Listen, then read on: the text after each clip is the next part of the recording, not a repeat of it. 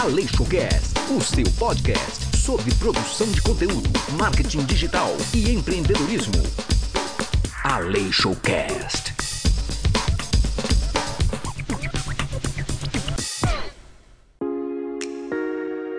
Olá, seja bem-vindo e bem-vinda ao Aleixocast, o seu podcast sobre produção de conteúdo, marketing digital e empreendedorismo.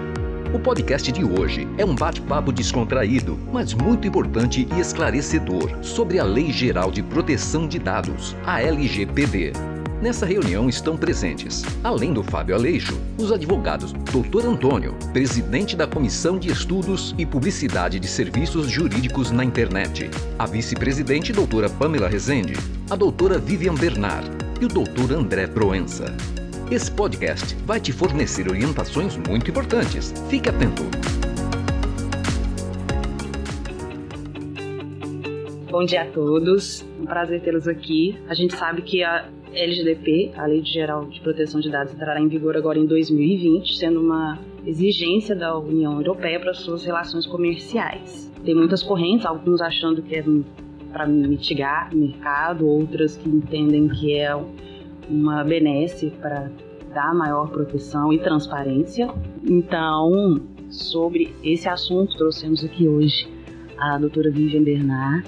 O doutor Antônio também falará um pouco sobre esse link da lei com a publicidade. E para tratar especificamente sobre o tema da publicidade, nós trouxemos o membro também, Fábio Aleixo, para tratar melhor do assunto. E o doutor André Proença falará sobre a proposta da comissão, tendo em vista todas essas mudanças né, que estão para ocorrer.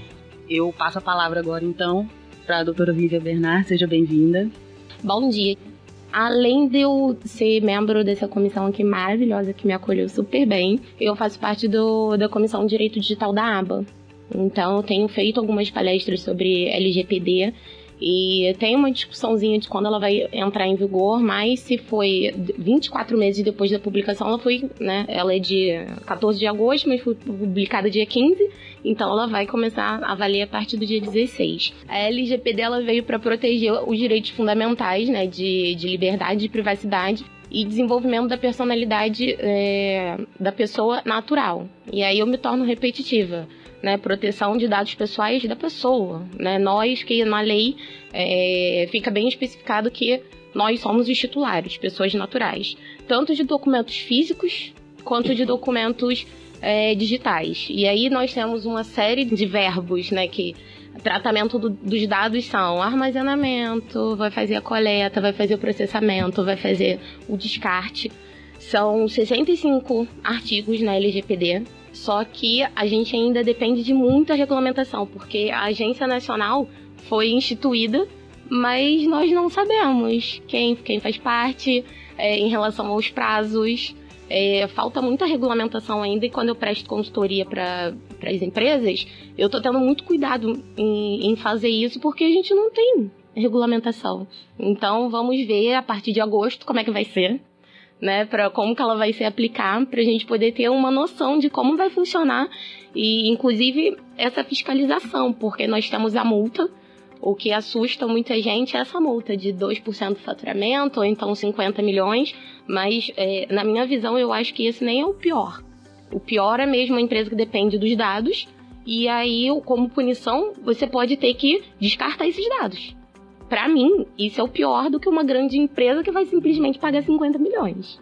Nós temos alguns princípios e quando me falaram da, da palestra, logo eu pensei nos leads, né, que uh, podem falar melhor do que eu, que eu, eu sou advogada, não, não, apesar de praticar bastante marketing digital, eu não, não sou, minha formação não é dessa área. Então, quando a gente faz um conteúdo e disponibiliza na internet, né, tem um espaço, tem um passo a passo ali de você atrair a atenção da pessoa com aquele conteúdo seu e tudo mais. Eu, em todas as palestras que eu faço, eu sempre pergunto: quem que nunca se interessou por um, um conteúdo e olhou lá, ai que legal, é gratuito? Normalmente é um e-book, né? E aí você não paga. Mas você não coloca seus dados você bota seu nome, você bota né, seu telefone, você bota seu, seu e-mail e você tá pagando muito caro. Porque o que, que vai ser feito daqueles dados seus? Para onde que esses dados vão? Né? Então, hoje os nossos dados pessoais são considerados um novo petróleo. E eu alterei o meu contrato do escritório.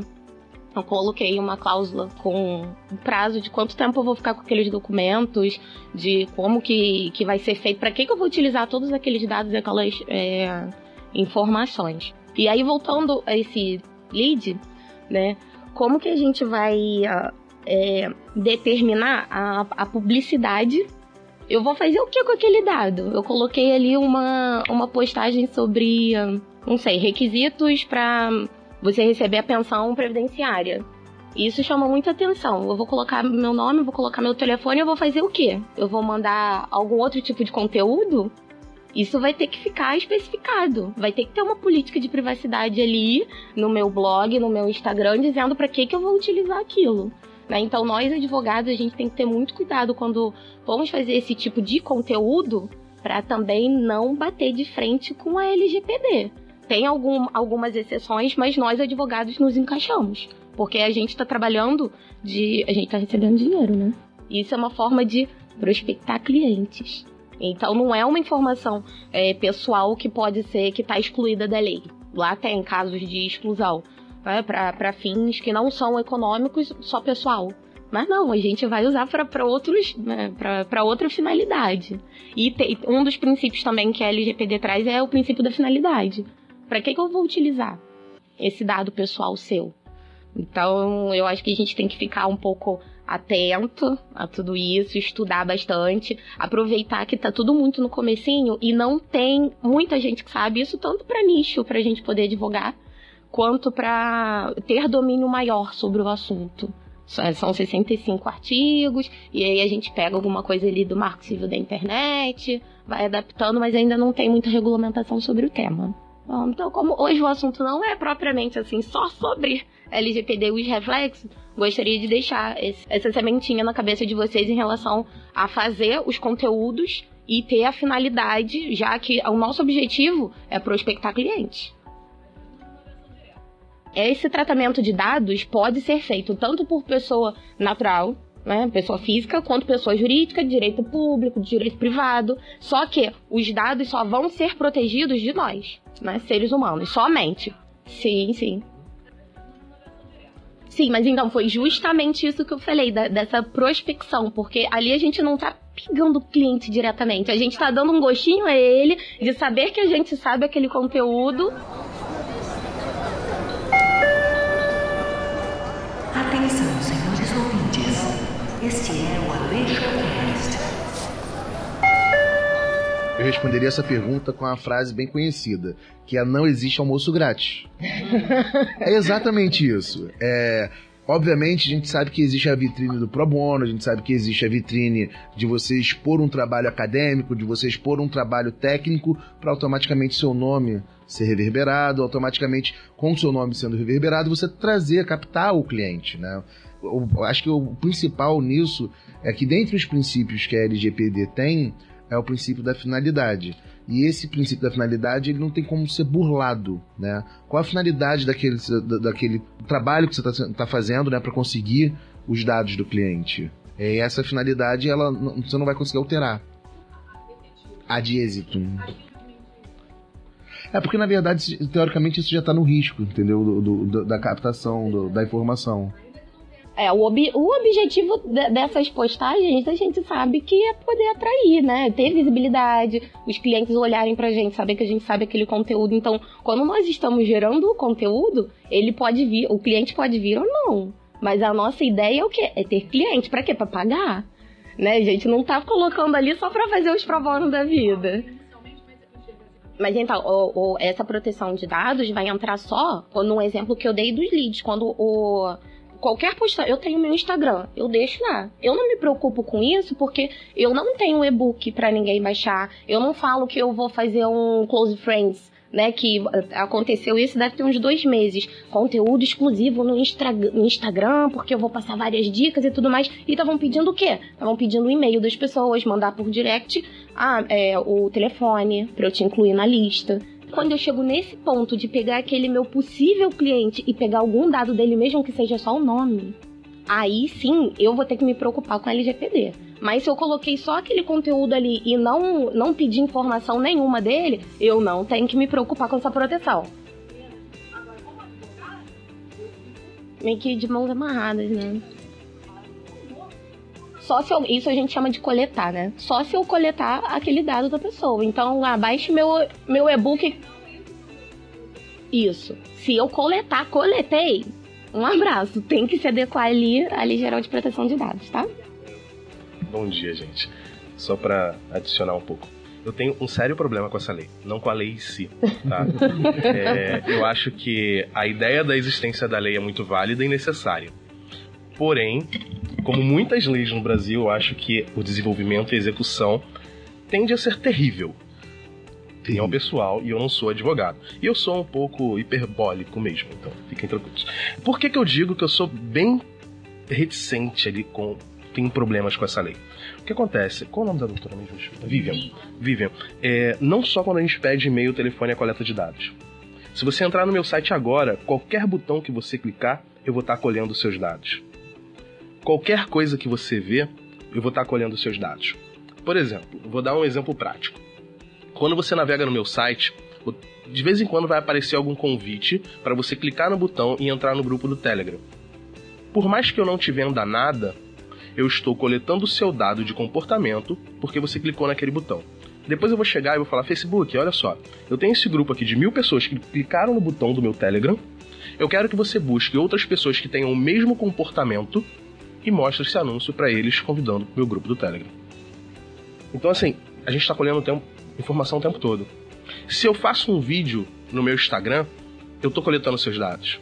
Por quê? Eu vou falar é, Instagram. Mostra o anúncio tal para as pessoas que viram no mínimo 75% do meu vídeo. Então, o tempo todo estamos coletando dados.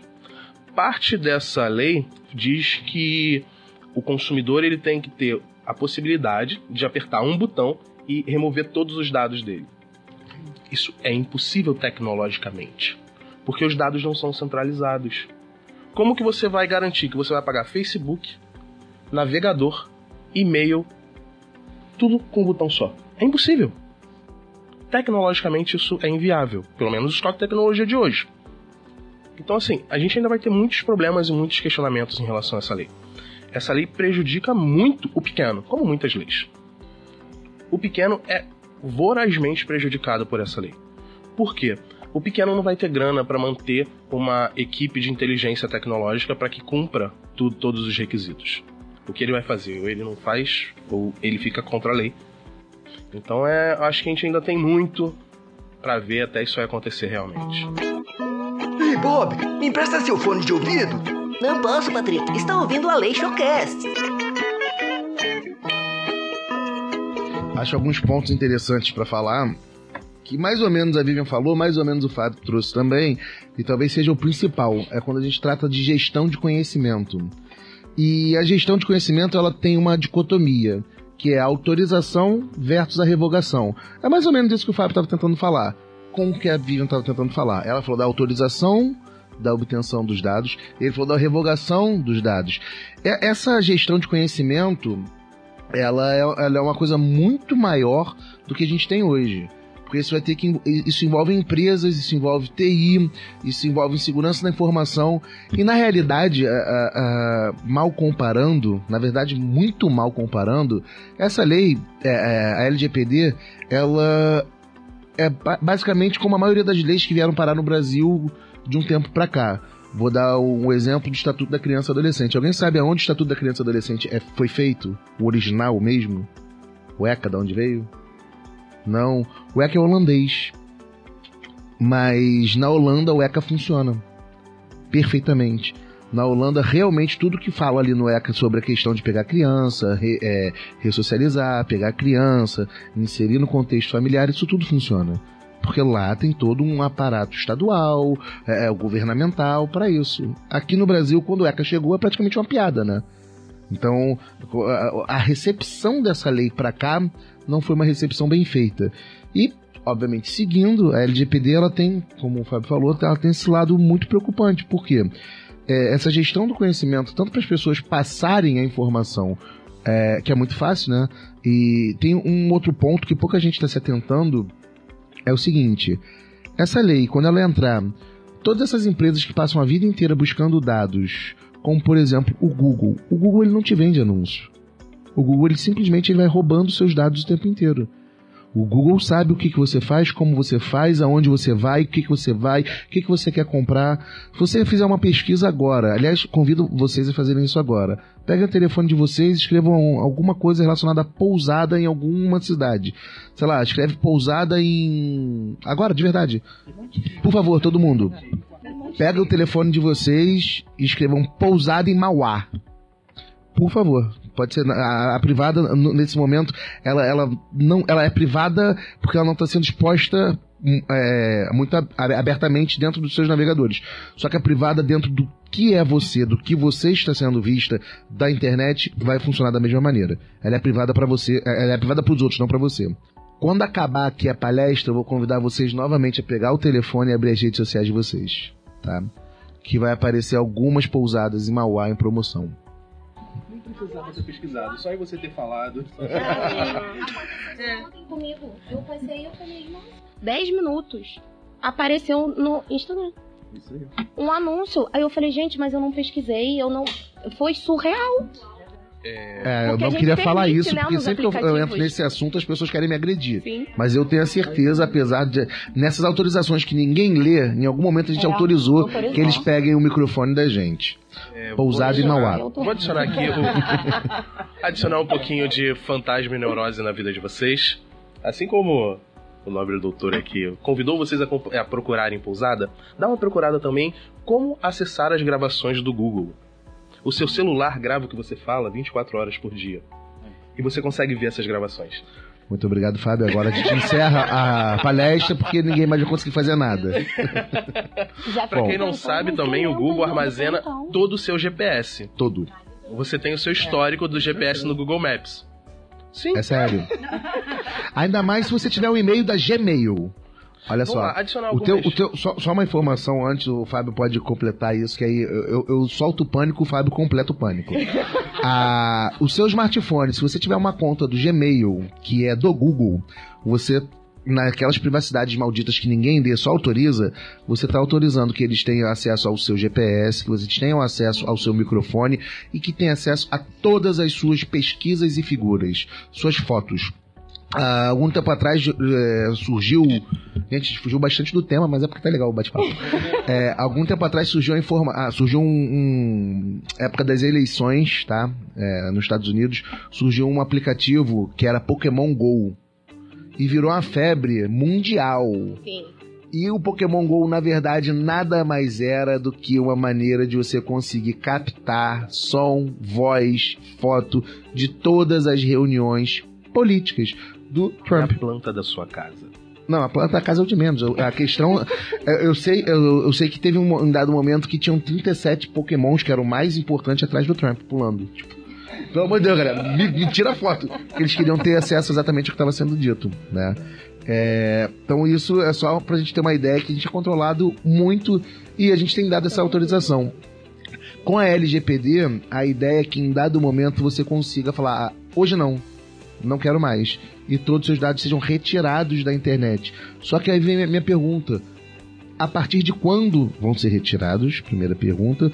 E a segunda pergunta é sobre uma. Eu fiquei surpreso que nem a Vivian nem o Fábio falaram, que é sobre a questão do ciclo de vida dos dados. Por quê? Ah, existe uma pesquisa que diz que a cada dois anos eh, as pessoas mudam praticamente todos os seus dados, né? É, mas os seus dados de contato. As pessoas mudam dado de e-mail, porque muita gente sai de um emprego vai para o outro, o e-mail que tinha dado era o e-mail do, e-mail do trabalho, acabam mudando o endereço, muitas vezes se mudaram, enfim, altera. É, telefone celular hoje até que não tanto, mas há um tempo atrás, antes de chip, era muito comum as pessoas mudarem de celular toda hora. Então, o- o- basicamente, o ciclo de vida de dados era de dois anos, né? Para ter que atualizar o dado da pessoa, digamos assim. E quando a empresa. Alguém aqui já recebeu ligação de algum cartão de crédito sendo oferecido? Possivelmente vocês não têm nenhum contato com, com, com essa pessoa, com, com a instituição, com essa pessoa jurídica que vai falar. É o banco concorrente. Isso tudo são seus dados que são vendidos, né? É, e então, hoje, como é que vai ser feita essa proteção? As empresas que elas têm que. Elas vão ser contratadas para serem as detentoras desse, dessas, de, de, das informações, desses dados. Como elas vão fazer essa proteção? Será que elas realmente vão estar aptas a isso? Será que no momento que você virar e falar, não quero mais meus dados expostos, elas realmente vão ter uma, uma ferramenta para excluir? Eu, particularmente, entendo e acho que as empresas vão fazer o seguinte: ah, esses aqui agora não querem, bota tipo na pasta oculta. Eles não vão apagar. Não, é, eu não, não, não vejo a, a uma empresa uma, a, com seriedade de realmente apagar. Como que vai fiscalizar isso, né? Esse era o ponto. Porque o, o ponto principal, que na verdade, acho que toda, toda lei, toda vez que eu sou chamado para falar sobre alguma lei, eu falo sobre a mesma palavra, que é a palavra educação. Nós estamos num, num, país que a educação ela é deixada de lado por qualquer 10 centavos. Por questão de princípios e, e, tentar ganhar sempre mais. Então, quando a gente fala na questão de uma nova lei que precisa de, um, de, de uma nova educação, que precisa de, um, de, uma filosofia que não é nem brasileira. Essa questão da proteção de dados, se eu não me engano, ela... É, é uma lei da União Europeia de 2016. Viu? Eu sabia que não era brasileira. Não é interessa é de onde cópia. era, mas do Brasil não é. E assim, exatamente, ela é uma cópia, isso eu sabia também. É, é uma cópia. Então assim, a gente pega a gente pega uma lei de um outro lugar, traz para cá com uma outra filosofia para tentar adaptar. E na realidade o que a gente tem, mais uma vez, é o, o cerne da questão é a questão da educação. Será que o Brasil é um país educado suficientemente para que as empresas de TI respeitem essa lei? Será que o país que nós temos vai conseguir entender quando uma pessoa falar agora eu não quero que meus dados sejam expostos? Tira meus dados, por favor. Eu tento ligar para a net para cancelar meu serviço, não consigo. Acho que eu tô pagando. Você tenta ligar para Oi para cancelar um telefone que nunca foi meu, falando não é meu, cancela porque tá no meu nome. Eles não querem cancelar. Agora imagina os seus dados. Vou falar, ah, cance ah cancelei. Ó, doutor. Agora, olha seu protocolo. Um, dois, três, cinco. Tchau. Os dados estão ali. Eu não tenho certeza que essa empresa está pagando. Então, a, a, grande preocupação que eu tenho em relação à LGPD é isso. A, são 65 artigos, né? O, o grande foco é que não é uma lei nacional, então, por ela não ser uma lei nacional, ela vem com um ranço, vem com aquela pegada de um, de um país sério, de, uma, de um lugar onde as coisas funcionam, né? Sempre que eu falo isso, eu lembro de uma piada. A piada é ruim, eu não sei contar piada, mas eu acho que a inteligência dela é sensacional. É um trem na França, e aí as pessoas entram no trem e, e o, o, rapaz que vai coletar o bilhete, né? Muitas das vezes não vai até a pessoa. E aí um brasileiro perguntou: Mas como é que o cara sabe se você pagou ou não? Não, eu tô no trem, eu paguei o bilhete, né? Eu tenho que ter o bilhete. Não, mas é, ninguém vem conferir se você pagou ou não o bilhete. A cara fala, não. Pô, por que, que ele iria vir conferir se eu paguei ou não o bilhete? Aí o brasileiro pensando, cara, ele tem que vir conferir, senão eu não vou pagar. Então, assim, é, é exata, a piada é mais ou menos isso. Mas é exatamente isso. O brasileiro ele vai olhar de uma maneira, né? O, o jeitinho brasileiro vai olhar de alguma forma que ele não tenha que cumprir o, o pagamento do bilhete dele se ninguém vier cobrar. E esse é o grande ponto. Eu não vejo é, mecanismos, Fábio, pelo amor de Deus, me corrija para ter fé na humanidade. É, não tem mecanismo. não tem mecanismo realmente de verificar se isso está sendo feito. De ver se os dados estão sendo protegidos, primeiro ponto. E segundo ponto, se esses dados, no momento que você pedir a questão do, do gestão de consentimento, pedir para atualizar ou pedir para retirar, sejam ser retirados. E assim, é uma coisa que realmente me assusta. Por quê? Alguém já perdeu o telefone celular e pegou através de um e-mail alguma conta e conseguiu refazer o smartphone quase que todo? É, esse celular foi todo restaurado. Eu fui assaltada e aí eu consegui então, recuperar tudo. A Apple tem esse sistema iCloud, iCloud né? O, tem, a, as outras empresas acho que não tem nada do gênero. A Samsung tem alguma coisa, a Motorola tem uma. Não, mas cada uma tem o seu, né? Mas é interessante que se por acaso você tinha um Samsung que foi roubado e você comprou um Motorola, você vai conseguir recuperar os seus dados. Através do seu e-mail, através de alguns aplicativos. Consegue. Na verdade, é porque a Apple ela tem uma coisa um pouco mais funciona um pouco mais, porque é uma tecnologia lá de fora que ela trouxe para o Brasil, mas também não é das mais confiáveis, né? Se tiver que roubar, os caras vão conseguir roubar, não tenha dúvida. É... Os sistemas iOS são bem mais seguros, com certeza. Um, um iPhone, por exemplo, se a pessoa te roubar, ele não consegue desbloquear. O Ah, sim. Android consegue. E aí vamos para a parte quase boa, né? Tem que ter uma parte boa dessa lei. É, a parte boa para os advogados é o seguinte: nós temos hoje aproximadamente 1 milhão e 250 advogados, né? E temos no Brasil 20 milhões de empresas. Então, por uma matemática por baixo, a gente tem quase 20, é, quase 20 empresas para cada advogado. Né? Nós estamos falando num- numa, num nicho, num, num novo momento que obrigatoriamente todas as empresas vão ter que se adequar. Todas as empresas vão ter que repensar a sua política de privacidade, a sua política de, de absorver dados, a sua política de alcançar o cliente e principalmente, né, é, uma coisa que a LGPD traz muito é a questão da tecnologia. Não só a tecnologia para que seja absorvidas as informações, mas que elas sejam administradas. Então a gente está chegando mais uma vez num patamar que a tecnologia ela toma frente do seu negócio. Então, o lado bom que eu percebo dentre a, a LGBT, é, LGPD é justamente isso. Vai abrir um nicho de mercado para o advogado muito grande, principalmente para as empresas que têm que se adequar. E a, a revisão de contrato com uma cláusula que você tem que acrescentar, quanto tempo você vai ficar com aquela informação, é, propriamente uma, uma- um novo contrato quando você estiver falando com o seu cliente, alcançando o seu cliente, o momento de passar as informações e os dados. Então, assim, é, essa parte contratual vai ser, vai ser modificada. A contratação de empresas especializadas para isso tem que ser acompanhada de perto. Então, eu acredito realmente que para cada advogado vai abrir um leque de mais ou menos 20 empresas para que seja feito um trabalho é, é, decente. Para que seja feito um trabalho bom e que a LGPD realmente funcione, vai ter gente procurando advogado para entender, vai ter gente procurando empresas de TI para saber como funciona. Então, quanto mais qualificado você tiver nesse segmento, mais chances você conseguir trazer é, é,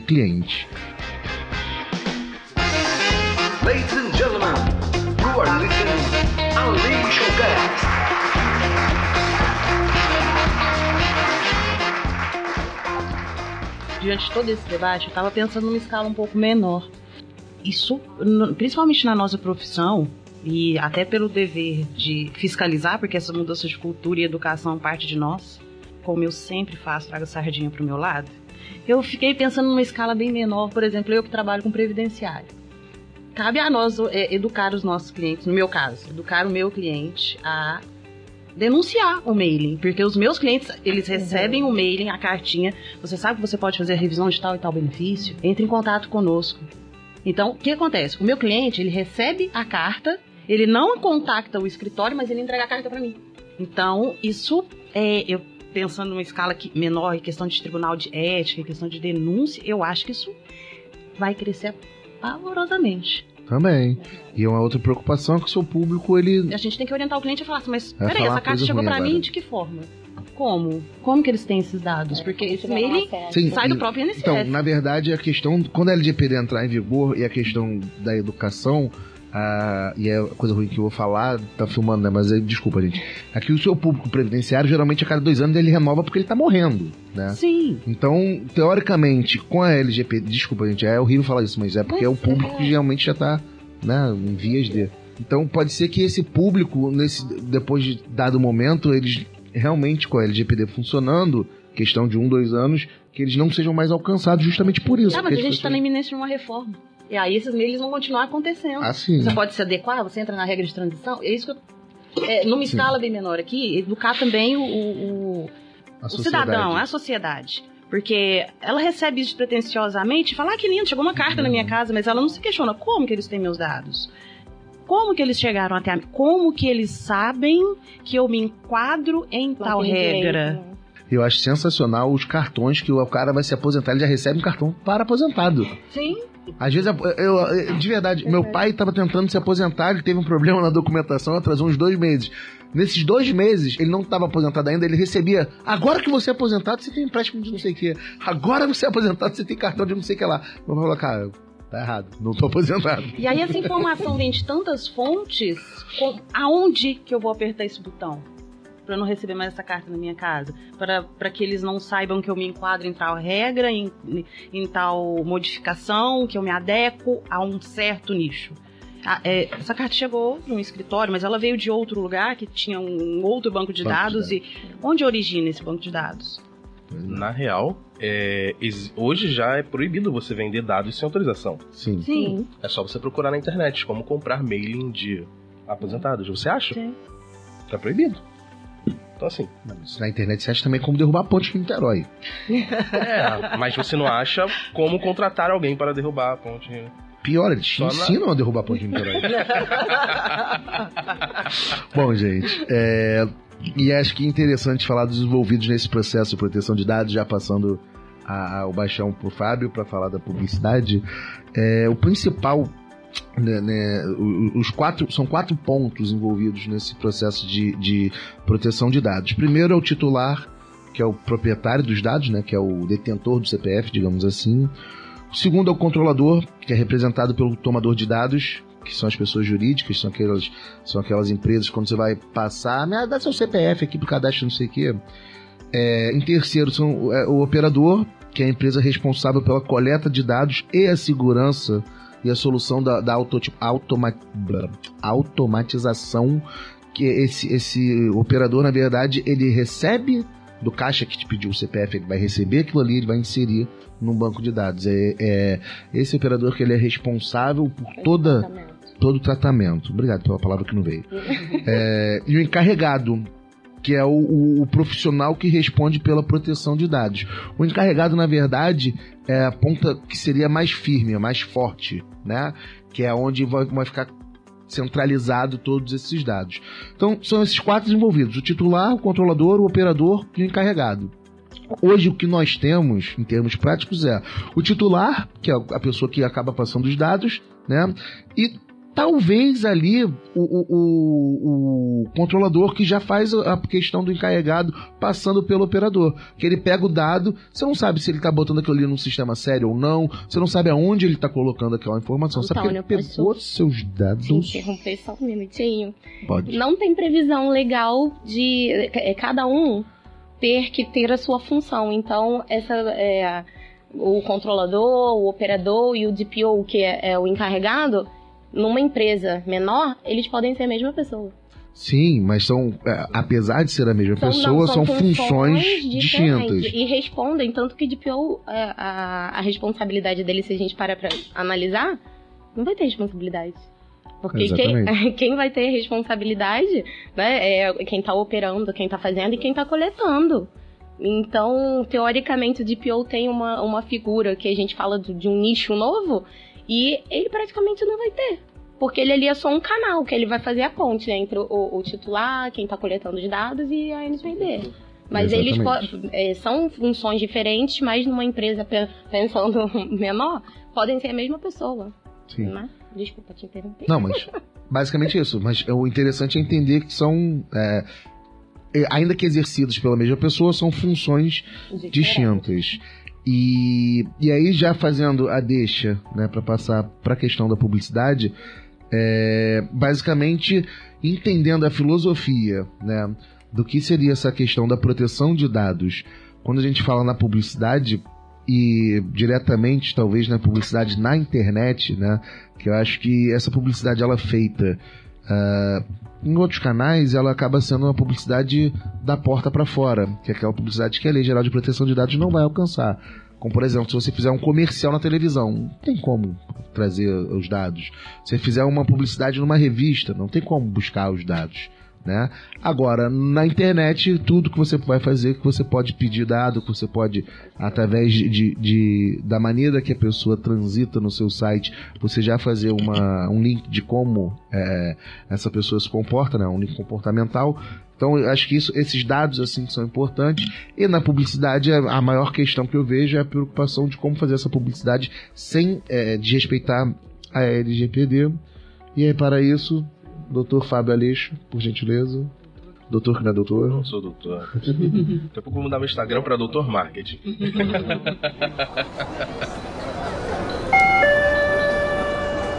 Atenção, senhores ouvintes. Este é o Aleixo Cast. interessante, né? Eu tava pensando aqui, é, porque essa palestra eu preparei num outro contexto.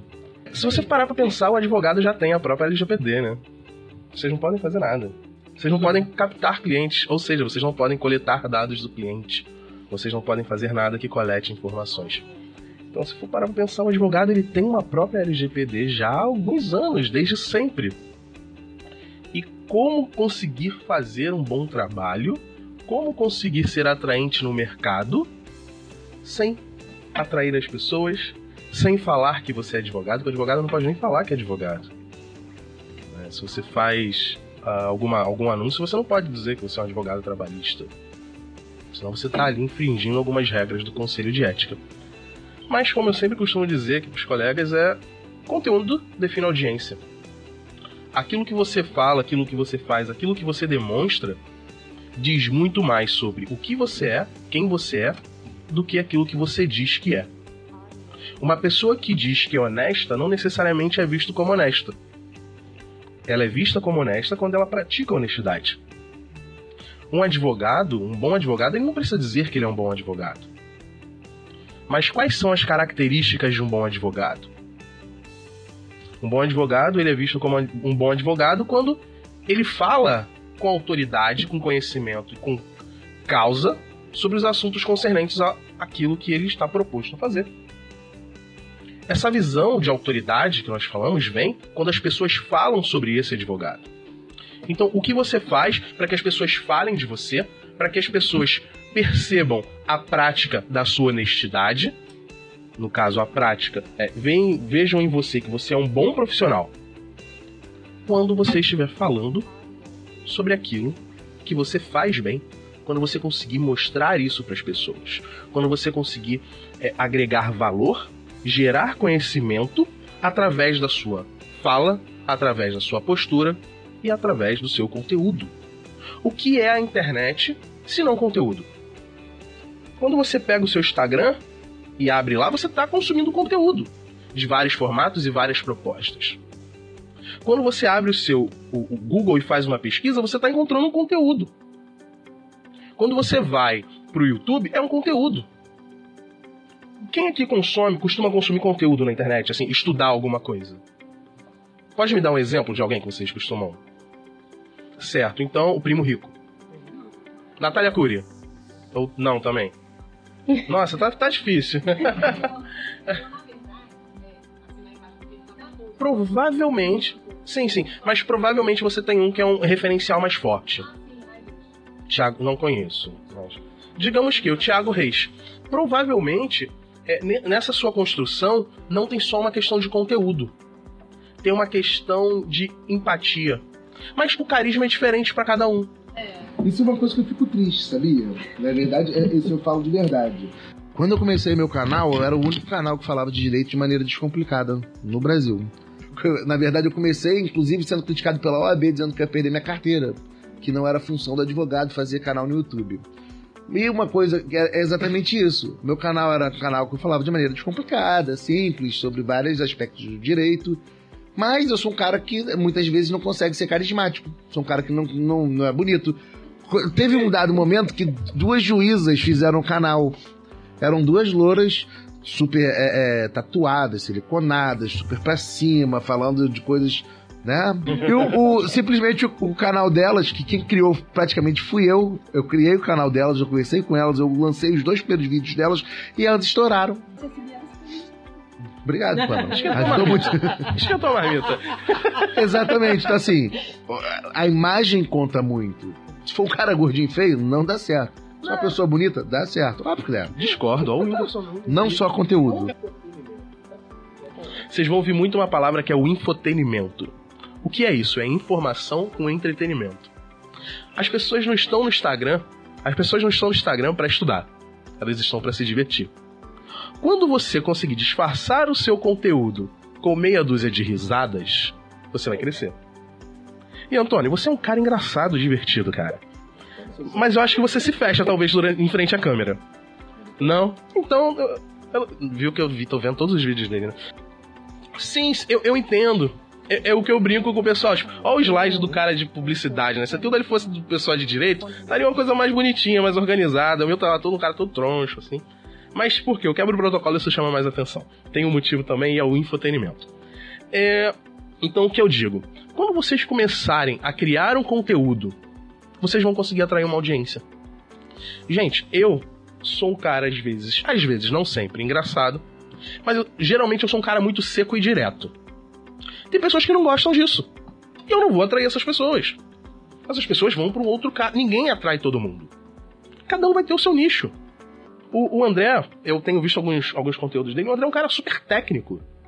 Ele vem trazendo a lei, a data, o número, o parágrafo, não sei o quê.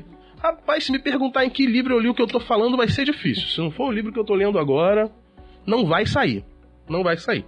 Aí você vai me dizer, legal, Fábio, eu vou produzir conteúdo, eu vou atrair pessoas. Mas eu não posso pegar o e-mail, eu não posso pegar o telefone, eu não posso fazer um remarketing. O remarketing é quando você fala pro Facebook, Facebook, mostra esse vídeo para quem viu esse, mostra essa página para quem viu essa. É, é, o remarketing. Poxa, eu não posso, porque pelas regras, né, você não pode impulsionar, você não pode fazer link patrocinado, você não pode fazer nada disso. Então o que eu posso fazer? Nem tanto você pode trabalhar com as coisas mais modernas que nós temos dentro do marketing. O que nós temos no marketing de mais moderno? 1. Um, conteúdo. 2. Infotenimento. Torne seu conteúdo leve e atraente para as pessoas. E como que eu vou manter o contato com esse cara? Agora eu vou trazer um livro, esse eu lembro. Quem puder, quem tiver tempo, eu indico o livro Tribos. Eu não lembro o autor, aí já é demais. Mas se você botar Tribos Livro, você vai encontrar. De forma bem resumida, o que esse livro fala? Eu vou juntar com outro livro que eu gosto muito, que é o Sapiens, que nós somos seres humanos e nós evoluímos e temos uma história. Dentro desse processo todo de evolução, nós temos uma série de atitudes que ainda estão no nosso subconsciente. O ser humano é um ser tribal. O ser humano procura núcleos de convivência. O ser humano, ele quer compartilhar, ele quer trocar, ele quer ter pessoas que ele possa ensinar e aprender. Quantas vezes a gente tem uma dúvida, gostaria de conversar com alguém e não tem essa oportunidade? Eu mesmo, dentro da minha área. Hoje não, hoje eu faço parte de um grupo de mastermind, que de vez em quando eu tenho alguma dúvida, eu jogo lá pra galera, o pessoal tem dúvida, me pergunta, e a gente vai trocando. Mas eu tenho certeza absoluta que um advogado chega um momento que ele não sabe. Ah, mas eu tenho meia dúzia de colegas que estão ali. Mas às vezes aquela meia dúzia de colegas não conseguem te ajudar. O seu cliente ele passa pela mesma coisa. O seu cliente ele tem a, a mesma situação. Então, se você consegue criar para ele um grupo em que ele tenha pessoas ligadas umas às outras, dispostas a se, a se ajudarem, isso para ele é muito valioso. E toda tribo precisa de um líder. Quem é o líder? Quem é o alfa? O alfa é aquele que traz comida, diversão e segurança. Você, como um advogado, líder da comunidade, você vai trazer informação e a segurança. A comida no final do processo, quando você ganhar, a pessoa tiver dinheiro. Então, o que você vai fazer? Você vai criar uma comunidade em torno de você. Cria uma comunidade, exatamente, seja o líder dessas pessoas. Porque quando uma pessoa ajudar o outro, por mais que você não esteja participando, você foi a pessoa que gerou aquela possibilidade. Isso sempre a sua autoridade vai crescendo. E dentro daquela comunidade, sabe quem vai ser o maior nome dentro do seu trabalho? Você. Quando aquelas pessoas precisarem, quem elas vão contratar? Quando os amigos daquelas pessoas precisarem, quem elas vão indicar? Isso tudo você vai fazer como? Produz conteúdo e cria a sua tribo. Seja o líder da sua tribo. Produzir conteúdo, tô infringindo alguma regra? Se a pessoa tá lá com problema, você fala: olha, eu tenho esse grupo aqui que todo mundo se ajuda. Você captou? Mas quando a pessoa entra no grupo, você tem o telefone dela. Mas você não captou. Você colocou ela num grupo onde as pessoas se ajudam. Mas quem é o alfa? Quem é a referência? Quem é a autoridade? Então pode ser feito sim. Tem como ser feito. Sem fazer captação, sem falar eu, eu, eu faço, eu faço, compre de mim, faça de mim, faça comigo. E aquilo. Quanto mais a sua autoridade aumenta, mais a sua percepção de valor aumenta, mais você ganha. Acho que todo mundo tá aqui porque quer ganhar dinheiro. Então o que eu digo para vocês, produzam conteúdo dentro da sua área. O que os seus clientes costumam te perguntar mais? Qual é a maior dúvida das pessoas dentro do seu segmento? Ei, Bob, me empresta seu fone de ouvido? Não posso, Patrick. Está ouvindo a Lei Showcast. Seja sincero, seja uh, empático, se importe com as pessoas.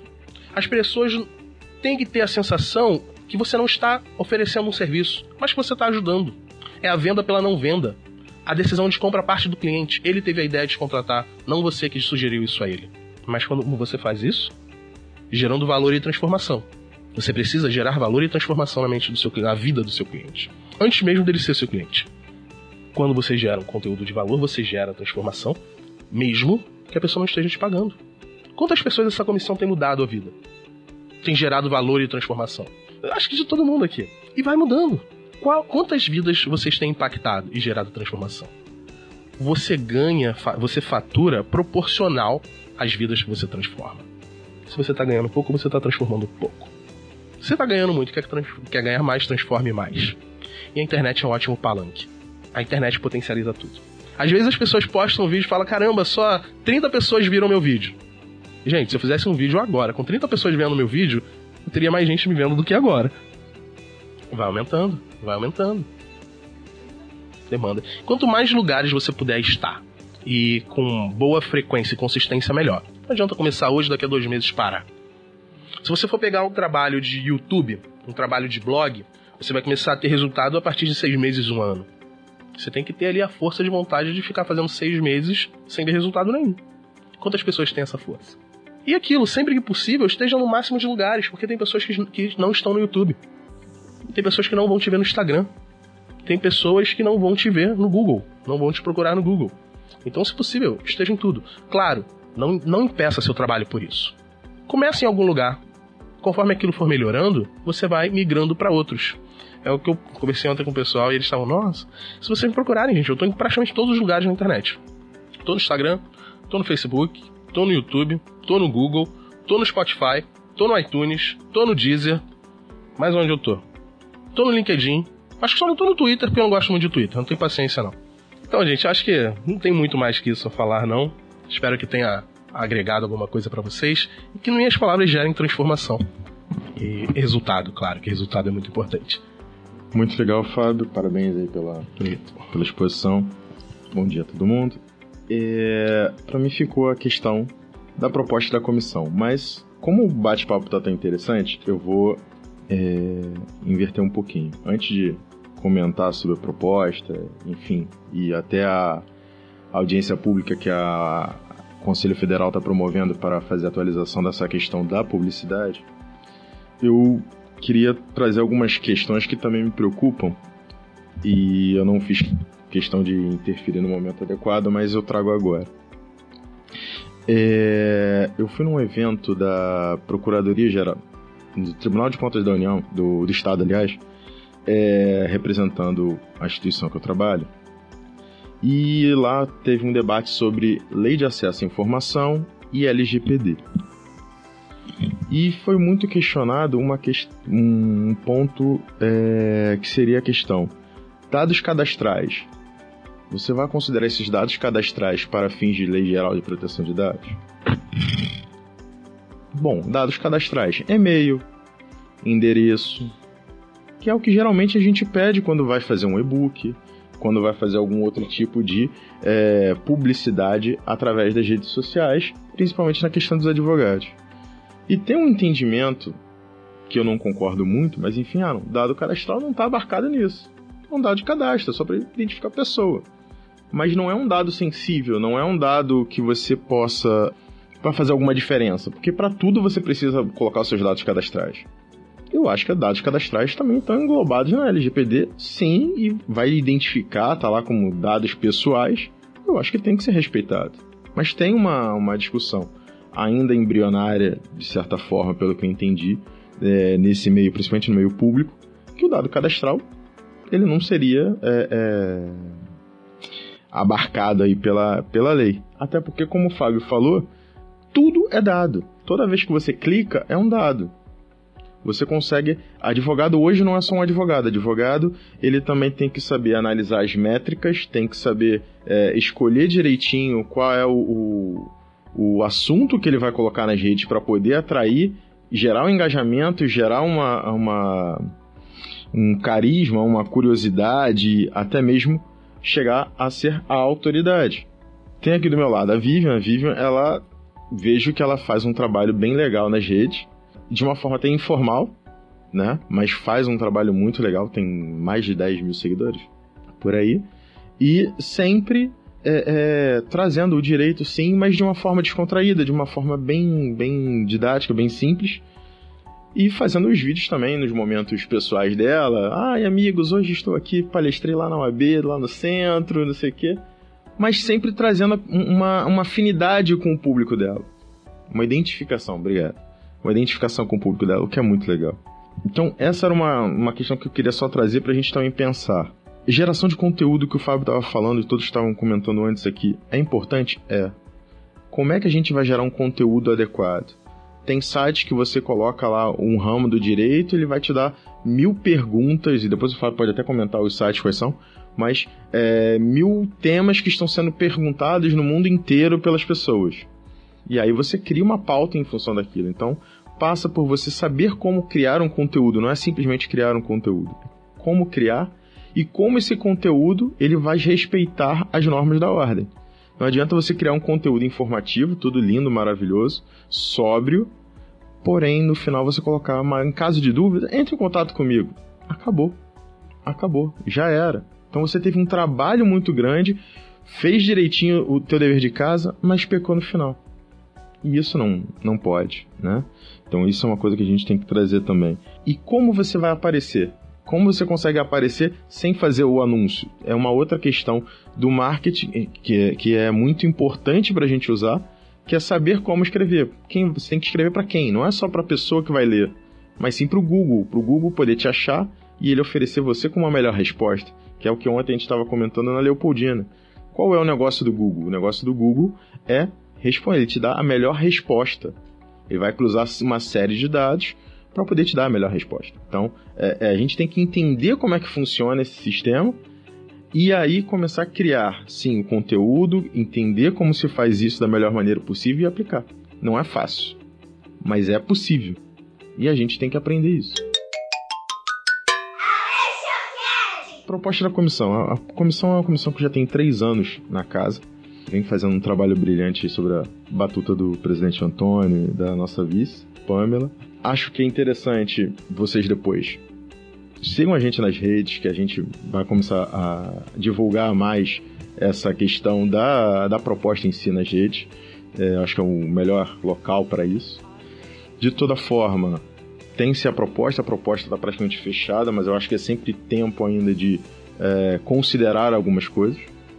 Uh, ainda mais considerando uh, essa essa consulta pública que está sendo realizada pelo Conselho Federal, que é muito importante. Acho que nós temos que participar, todos nós juntos, porque só quem vai fazer o negócio, essas regras ficarem mais palatáveis, somos nós mesmos.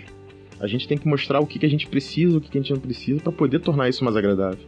Mas é realmente democratizar. Uma questão que a gente também estava comentando muito no Enja, é, que o nosso presidente participou do painel do Enja, junto com o Corregedor Nacional, foi justamente a questão dos links patrocinados. Eu acho que tem que ser ter link patrocinado. Não, não vejo o, o porquê de não, né? É, eu acho, por exemplo, que não há uma, um absurdo grande. Ah, fulano vai investir mil reais no link patrocinado. Você pode, com, sem investimento nenhum, também ter um resultado. Não é porque o fulano pagou que ele vai aparecer mais que você, porque o Google vai considerar uma série de fatores, uma série de variáveis para poder fazer você aparecer ou não. Uma coisa assim interessante para a gente falar também que é o seguinte, na verdade são são três pontos interessantes para a gente falar. Sempre que a gente fala de publicidade, é, marketing, enfim, alguma maneira de prospectar cliente, alguma maneira de conseguir cliente nas redes sociais ou no próprio Google. E uh, hoje em dia, sempre que a gente vai falar de marketing, publicidade, qualquer coisa do gênero, está diretamente ligada à internet, né? Ninguém mais fala, ah, vou fazer um panfleto Vou fazer agora uma revista, hein? Não, ninguém mais traz isso. É, hoje tudo, tudo que a gente faz de pra, pensando, ah, vou prospectar cliente, vou tentar alcançar cliente, é tudo diretamente ligado ao telefone, diretamente ligado à rede social, Google e afins. É, então, isso é um ponto que a gente tem que entender. O mercado mudou. E automaticamente, quando o mercado mudou, a, a, as pessoas foram se adequando ao, a, a, essas mudanças do mercado. Para falar disso, eu acho um ponto muito interessante, né? Como você falou, ah, tem gente que acaba indo, me, me segue falando sobre direito de imobiliário, vem me oferecer, porque minha área é direito imobiliário. Isso, na verdade, dentro do, do o- o- a- as possibilidades de propaganda, no momento que vai triangular as informações, você consegue achar nichos de mercado, nicho de pessoas envolvidas ali.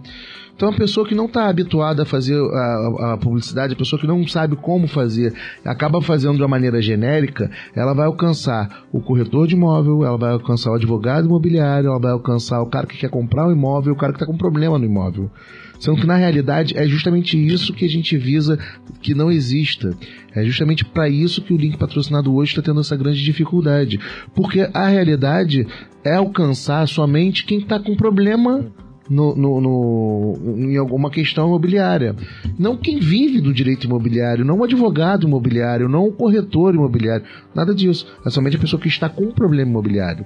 Então, essa maneira de fazer publicidade link patrocinado completamente aberta, é, sem uma, um profissional orientando, é, que, que está errada e que realmente o conselho não, não autoriza, enfim, vem, vem batendo nisso. Eu, não, eu, particularmente, não sou contra a publicidade patrocinada. Pelo contrário, é, até hoje alguém me mandou um print ontem, alguém mandou um print da própria OAB patrocinando.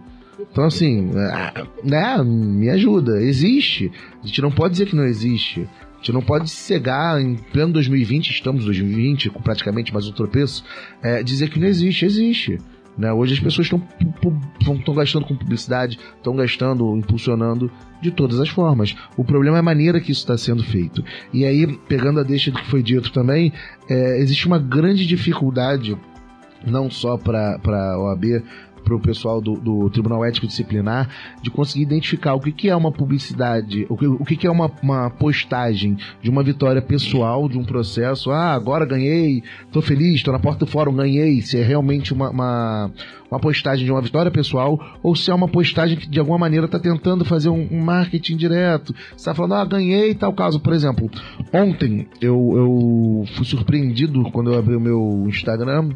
Eu vi muita gente falando sobre o negócio de fiéis, né? Parece que o FIES mudou algumas regras e agora para o próximo ano não vai renovar o FIES para muitos alunos. E aí teve muito aluno procurando advogados, né, para fazer essas ações. E aí teve um professor que falou: "Cara, beleza, deixa que eu faço. Pô, são os meus alunos, eu vou fazer". Aí ele postou a vitória de 10 alunos, né, 10 sentenças, né, 10 decisões, dizendo que ele conseguiu. Aquilo ali para mim é, e, e ele, ele fala ali, é, são vitórias pra, pra, para alunos, que né, isso tudo foi feito gratuitamente. Sabe, é, isso para mim, é, obviamente que tem o é, bacana, né, socialmente falando, o professor brigar pelos seus alunos. Porém, para mim isso tem uma conotação um pouco negativa. Porque assim, é, somos advogados, no nosso mistério, obrigatoriamente nós temos que cobrar. Afinal de contas, se eu não cobrar, eu não pago minha conta de luz, não pago meu condomínio, não pago, não pago, não pago, não pago nada. Então, assim, a partir do momento que o, que o advogado ele toma determinado nicho, determinada frente para advogar e sem cobrar, e falando isso, que não está cobrando, ainda que ao final ele tenha cobrando algum percentual de êxito. Isso é uma publicidade muito agressiva. Isso vai ter um alcance muito maior do que se ele estiver pagando. Porque dentre os alunos, que é o, é o público dele, ele é professor, isso vai ser reverberado vai ser compartilhado, isso vai ser falado. Possivelmente ele é professor de uma instituição, sei lá, vamos chutar aqui uma Estácio de Sá. A Estácio de Sá tem 500 mil campos. Isso vai ser reverberado para todos os campos. Então, assim, existem várias formas de você conseguir alcançar o objetivo que não somente o, o patrocinado. Uh, e tudo isso vai da maneira que você se coloca diante da. Uh, se, coloca na, nas redes sociais.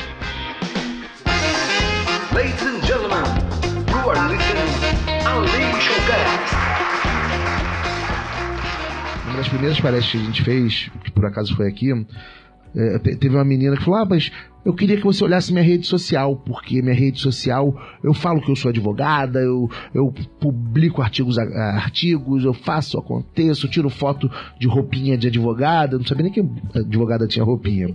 Eu queria que você visse. E ela, ela me interpelou no meio da palestra. Ela, ela falou: Você pode ver? Eu falei, bom, Alguém se opõe, ninguém se opôs. Falei, maravilha, vou ver. Eu peguei o meu telefone, entrei na rede social dela. Aí eu comecei a rir. Mas eu ri de nervoso. Porque eu queria. Como é que eu ia falar? Eu, não, obviamente que eu não consegui exteriorizar o que eu queria exteriorizar, muito menos com carinho, mas praticamente ela tinha na rede social dela falando sobre Mary Kay, que ela vendia Mary Kay. Ela era lulista, ela só falava de Lula, Mary Kay e a cada 10 artigos sobre o Lula, 10 coisas sobre compra de maquiagem, ela botava um artigo sobre direito. Ah, e ela tinha um cachorro também. Ela, ela era é, defensora dos animais, não, é. acolhedora dos animais. Hã? Não, mãe de pet não. Ela colhia, ela colhia, mantinha os animais na casa dela e pedia para você adotar os animais. Ou se você não pudesse adotar, que pelo menos desse dinheiro é, lar temporário. E assim, eu comecei a rir de nervoso. Como é que eu ia falar pra ela, minha filha? Assim, tá difícil que assim, como advogada você é uma excelente mãe de lar temporário, vendedora da Mary Kay, assim, é, e são coisas que realmente impactam, como foi falado, uh, acho que foi você mesmo falou, a questão de ter uma persona, de ter uma seriedade, mal ou bem, uh, o advogado, o escritório de advocacia, ele necessita ainda de uma postura, uma coisa mais sóbria, uma coisa mais séria, isso, uh, a gente vive numa sociedade que assim determinou né? O Fábio brincando, a foto que ele botou é um cara desgrenhado. Ali, é muito a minha cara quando eu desço da moto. Cabelo pra cima. É um sonho da minha vida, estar magro. Eu fui um dia, quando eu nasci. Vai ter volta. Enfim, é exatamente isso. É, é, é a, a, imagem que é passada. E a internet, é, eu juro que eu paro de falar depois disso. A internet, ela é a maneira mais fácil de você falar para ninguém ou para todo mundo. O que vai determinar justamente o público que você vai alcançar, o alcance das suas é, das suas postagens, enfim, é justamente a maneira que você se põe na internet, é justamente a maneira que você fala para as pessoas. É isso. André, desculpa. Nada, que isso. Sempre importante as colaborações. E então, é, resumindo um pouco disso que a gente ouviu aqui, eu acho que é, eu vejo como extremamente importante que a gente possa é, além de aprender, evoluir como advogado, a gente tem que evoluir também na questão do marketing. É, é indissociável hoje em dia. A gente precisa evoluir isso, utilizar, como o Fábio falou, uh, as redes da melhor forma possível, as ferramentas da melhor forma possível. Temos muitas ferramentas, então vamos entender como elas funcionam, utilizá-las sem violar as normas da ordem, seja quais forem, seja as atuais, seja as futuras é utilizar isso da melhor maneira possível para a gente maximizar a nossa é, evidência, a nossa exposição, a nossa autoridade e com isso monetizar, de certa forma, a nosso trabalho, a nossa, a nossos serviços é, que são, enfim, especiais, são, não é um serviço qualquer, tanto que a gente não pode, é, inclusive não tem incidência do Código de Defesa do Consumidor, mas temos que sim valorizar o nosso trabalho. Isso eu acho que é, é extremamente importante. E vamos continuar aí é, tentando auxiliar os, os, advogados da melhor maneira possível. Temos um diálogo interessante com a Corregedoria da Casa e estabelecendo também um diálogo um, já com a Corregedoria Federal nesse sentido. Acho que é um, um trabalho muito legal que o Antônio tem feito e no sentido realmente de mostrar a importância, mostrar que o advogado ele não pode é, é, fazer a captação, não pode é, mercantilizar a advocacia, mas ela é essencial é, para que a gente possa levar o sustento para casa. A gente também não faz nada de graça. Se nem um relógio trabalha de graça, tem que ter uma bateria. Então, se é assim, por que a advocacia tem que ser é, só essa parte solidária, linda, social? A gente tem que ganhar dinheiro. Senão a gente não vive. É isso. É, fazer um convite rápido. Eu deixei ali o meu Instagram para quem quiser me seguir. Quem quiser assistir as aulas toda segunda-feira às 21 horas no Facebook, no, no YouTube, quinta-feira às 21 horas no Instagram. Ali embaixo tem o um endereço. Quem quiser, é só colocar esse endereço no seu navegador, seja o Safari, seja o Google Chrome, seja qual for, que vocês vão ser automaticamente redirecionados para um grupo no WhatsApp. Não precisa fazer nada, é só colocar esse endereço que vocês vão para um grupo no WhatsApp eu estou preparando algumas aulas que eu vou dar ao vivo, exclusiva para advogados. Pessoal que a gente está conhecendo nas palestras. Talvez eu puxe alguém na internet também, se vocês quiserem convidar também, fiquem à vontade. A gente deve fazer umas três aulas gratuitas. Então quem quiser é só entrar nesse grupo no WhatsApp que a gente vai manter o contato e eu passo mais informações de dia, horário e tudo mais. Uma dica prática aqui, tá? Eu poderia colocar direto o endereço para o WhatsApp. Mas quando eu faço vocês passarem pelo meu site antes, eu tô pegando o comportamento de todo mundo que tá entrando no grupo do WhatsApp. Aí depois eu chego pro Facebook e falo, Facebook, eu quero pessoas com comportamento semelhante a esses e mostro esse anúncio aqui. Tá tudo no meu site. O que eu não tenho ainda, que deveria ter, é um cookie, que é falar, olha, esse site tem cookie, é, você aceita sim não? Tem sim ou não? Se você botar sim, você continua navegando. Se você botar não, você vai pro Google. Se você não quiser autorizar, eu não quero você no meu site. É, na, na real, assim, o que é permitido e eu vou fazer é, ou você aceita tudo ou vai embora. Porque eu tô te dando três aulas gratuitas. Por enquanto ainda não tem regulamentação sobre isso. Você tem que avisar. Como você vai avisar? Se é um por Isso um ou se é ainda. todo de uma vez, não importa. Mas você tem que. A informação você tem que passar para a pessoa que está em acesso. Falta uma regulamentação mais específica. Sim, específica. A minha posição pessoal é, eu dou muita coisa de graça. As minhas aulas segunda-feira à noite levam de uma ou duas horas. Se a pessoa tá se preocupando com eu pegando o comportamento dela, tá bom.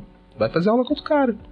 É, se quer tá aqui, aceite minhas regras. Sim ou não, ou tudo ou nada. Você não tá dando de gra- nada de graça. Tudo tem um motivo. Não existe almoço grátis. Tudo tem aí. motivo. Se eu tô pegando aquele grupo ali é porque eu quero o comportamento da galera. Lógico. Quero dados. dados. Isso aí. Sim, é a contrapartida, né? Contrapartida. É a contrapartida. Gente, a gente tava falando aqui, acabei nem falando, vou pegar esse gancho. É, eu trabalho com muitas empresas, né? De vez em quando acontece de eu mandar um e-mail pra uma lista e a pessoa responder. Por exemplo, tem 15 dias a gente recebeu uma ameaça de processo de um senhor perguntando como a gente tinha o e-mail dele. Porque ele nunca tinha se cadastrado em nada. Só que eu tenho um histórico de tudo que a pessoa faz, o que ela baixa, o que ela acessa. Quando, quando ele se cadastra, eu passo a ter esse histórico. Aí eu fui ver, ele tinha baixado um e-book sobre implante. Ah, eu vou te processar porque de onde você conseguiu meu e-mail? Tá bom, senhor. Quer que eu exclua? Exclui. Mas daqui pra frente, aí eu vou chegar e vou falar, olha só, tá aqui, ó, o senhor baixou isso. Ah, não, mas eu não lembro de ter baixado. Aí até explicar que nariz de porco não é tomada. Aquilo, enquanto a pessoa não faz um cadastro, eu não tenho como saber quem é. Eu tenho lá que alguém acessou. Sim, aí volta naquela questão. É, clientes como esse que ameaçou processar, eu estava falando antes sobre questão cultural. Ele é um e um milhão. É, é. De 40 mil e-mails que eu enviei, um reclamou. Alguém vir pra você falar como você conseguiu. Acho que essa é a nova postura, sim. Mas isso tem que ser doutrinado. Tem, mas tem gente que não vê. Tem gente que responde e-mail falando, por favor, remova meu e-mail. Conforme você vai alimentando o seu site, você vai colocando cada vez seu site mais para frente do Google. Se o teu site tem um conteúdo orgânico, tem um conteúdo periódico, tudo bonitinho, independente de patrocínio, seu site vai, vai subindo até estar na frente do Google. O que a OAB não aceita, não quer isso, tem como visualizar, é quando você abre, bota advogados, aí tá do lado do seu escritório, anúncio anúncio e patrocinado que não, porque você automaticamente você tá burlando essas pessoas que fazem um trabalho de sementinha todo dia regando a pontinha um pouco. Não tem relevância você pegar e gastar um milhão para botar o teu site no primeiro lugar do Google se você não tem estrutura e se você não vai botar esse um milhão todo dia. Porque você vai botar um milhão, e se seu um milhão vai embora, você não vai conseguir aproveitar, e no dia seguinte você foi lá para trás do Google. O ideal é que você faça um trabalho de formiguinha, que você vá alimentando, até que automaticamente você vá tendo seus seguidores, vá tendo to- toda a parte de, de informação de, orgânica mesmo, que vai qualificando teu site para ir pra frente. Se eu botar um dia e depois não botar mais, não faz sentido. Mas aparece porque É, alguém perguntou. Google My Business. Isso é de graça, você pode chegar lá e cadastrar seu endereço. Se É. você paga, não pode. Vou resumir para você uma coisa que vai te ajudar bastante. Nada que faça você ir até o cliente pode. Você pode fazer toda a sua estrutura aqui, desde que você não vá até o cliente. O teu cliente ele pode ter condições de chegar até você, de alcançar, mas jamais de você ir buscar o seu cliente, entendeu? Então colocar no colocar no Google ah, o teu site, teu endereço, e tal, para conseguir te alcançar, beleza. Agora ir pro Google e falar, cara, por favor, me contrate. Sou especialista em tal tema, me contrate. Não, isso não pode. Resumindo, não corra atrás das borboletas. Cuide do seu jardim para que elas venham até você. Nossa! Quase não é clichê. Baixe o meu e-book Cultivando, Ta- é, Cultivando Jardins Atraindo Clientes. Bom, nós gostaríamos de, primeiramente, relembrar sobre a consulta pública. Se não fizeram, por favor, façam. É importante, vai dar um peso, tá? E gostaríamos, a gente gostaria muito de agradecer a presença de todos vocês aqui, tá? Por compartilhar, por esse bate-papo que foi tão gostoso e né, proveitoso, né? Porque aprendemos muito sobre. Obrigada, doutora Vivian, pela participação, foi fundamental nessa palestra. Obrigada, doutora André. Obrigada, presidente, doutor Antônio. Obrigada, Fábio Aleixo, que não é doutor. Você já virou um sobrenome, que não é doutor. Isso, já, já virou piada interna. Porque a gente só chama ele de doutor. Incrível. Então, mais uma vez, sigam-nos nas redes sociais, façam parte. Se quiserem integrar a comissão, serão super bem-vindos também. A gente gosta de chamar o povo para é, agregar né, valor, conhecimento, então e trabalho, né? Força de trabalho é uma luta. É, a gente poder é, adequar o código à realidade de hoje, né? Então, contamos também com a ajuda e o apoio de vocês. Muito obrigada mais uma vez. Tenho um convite especial para você. Se você se interessa por marketing digital, produção de conteúdo e gostaria de construir uma audiência e estabelecer a sua autoridade, acesse o site fabioaleixo.com. Lá você vai conhecer a comunidade Aleixo de Conteúdo, com muito conteúdo gratuito. E na seção paga estão disponíveis as reprises das aulas que foram transmitidas ao vivo pelo YouTube. Mas você também pode assistir essas aulas gratuitamente sempre que forem ao ar. Basta se inscrever no canal e você sempre receberá a notificação quando uma aula estiver prestes a começar. Ah, e tem também uma outra opção, através do grupo no Telegram.